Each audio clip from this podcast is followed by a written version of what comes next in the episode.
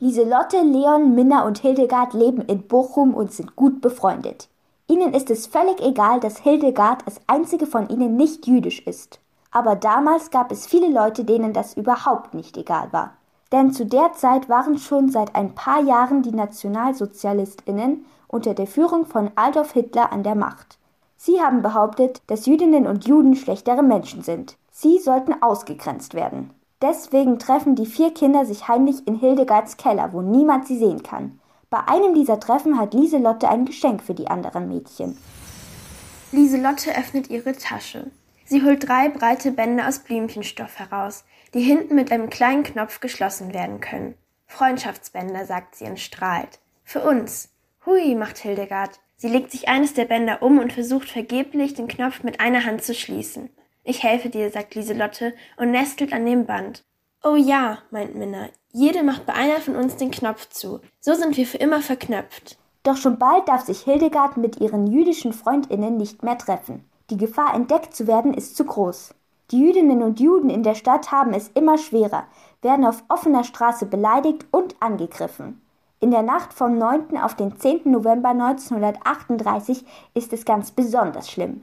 Jüdische Geschäfte werden verwüstet und ausgeraubt. Auch der Stoffladen von Lieselottes Eltern. Und dann der nächste Schock. Die Synagoge, das Gotteshaus der Jüdinnen und Juden, brennt. Am nächsten Morgen geht Lieselotte mit ihrer Mutter durch die zerstörte Stadt. Lieselotte drückt Mamas Hand ganz fest. Schließlich stehen sie vor der Synagoge. Oder vor dem, was gestern noch die Synagoge war. Nur noch eine Ruine ist übrig. Lieselotte denkt an die wundervollen Türme, die aussahen wie bei einem Schloss im Märchen, die erhaben über die übrigen Häuser hinausragten, so als ob sie über alles wachten. Die Zwiebeltürme sind weg. Auch die Kuppel ist eingestürzt. Bis heute Morgen hat es gebrannt, erzählen Menschen, die fassungslos vor der Ruine stehen. Niemand hat gelöscht. Viele weinen. Das waren die Nazis, sagt ein Mann, der neben Mama steht. Nazis. Dann haben auch Nazis den Laden zerstört. Lieselotte hält sich die Nase zu.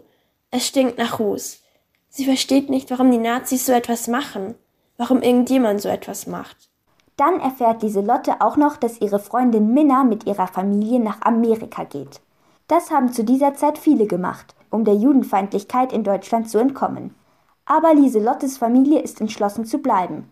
Und das, obwohl es für sie als Jüdinnen und Juden immer gefährlicher wird. Wie es ihnen dabei ergeht, lest ihr in dem Buch Die Verknöpften von Andrea Behnke.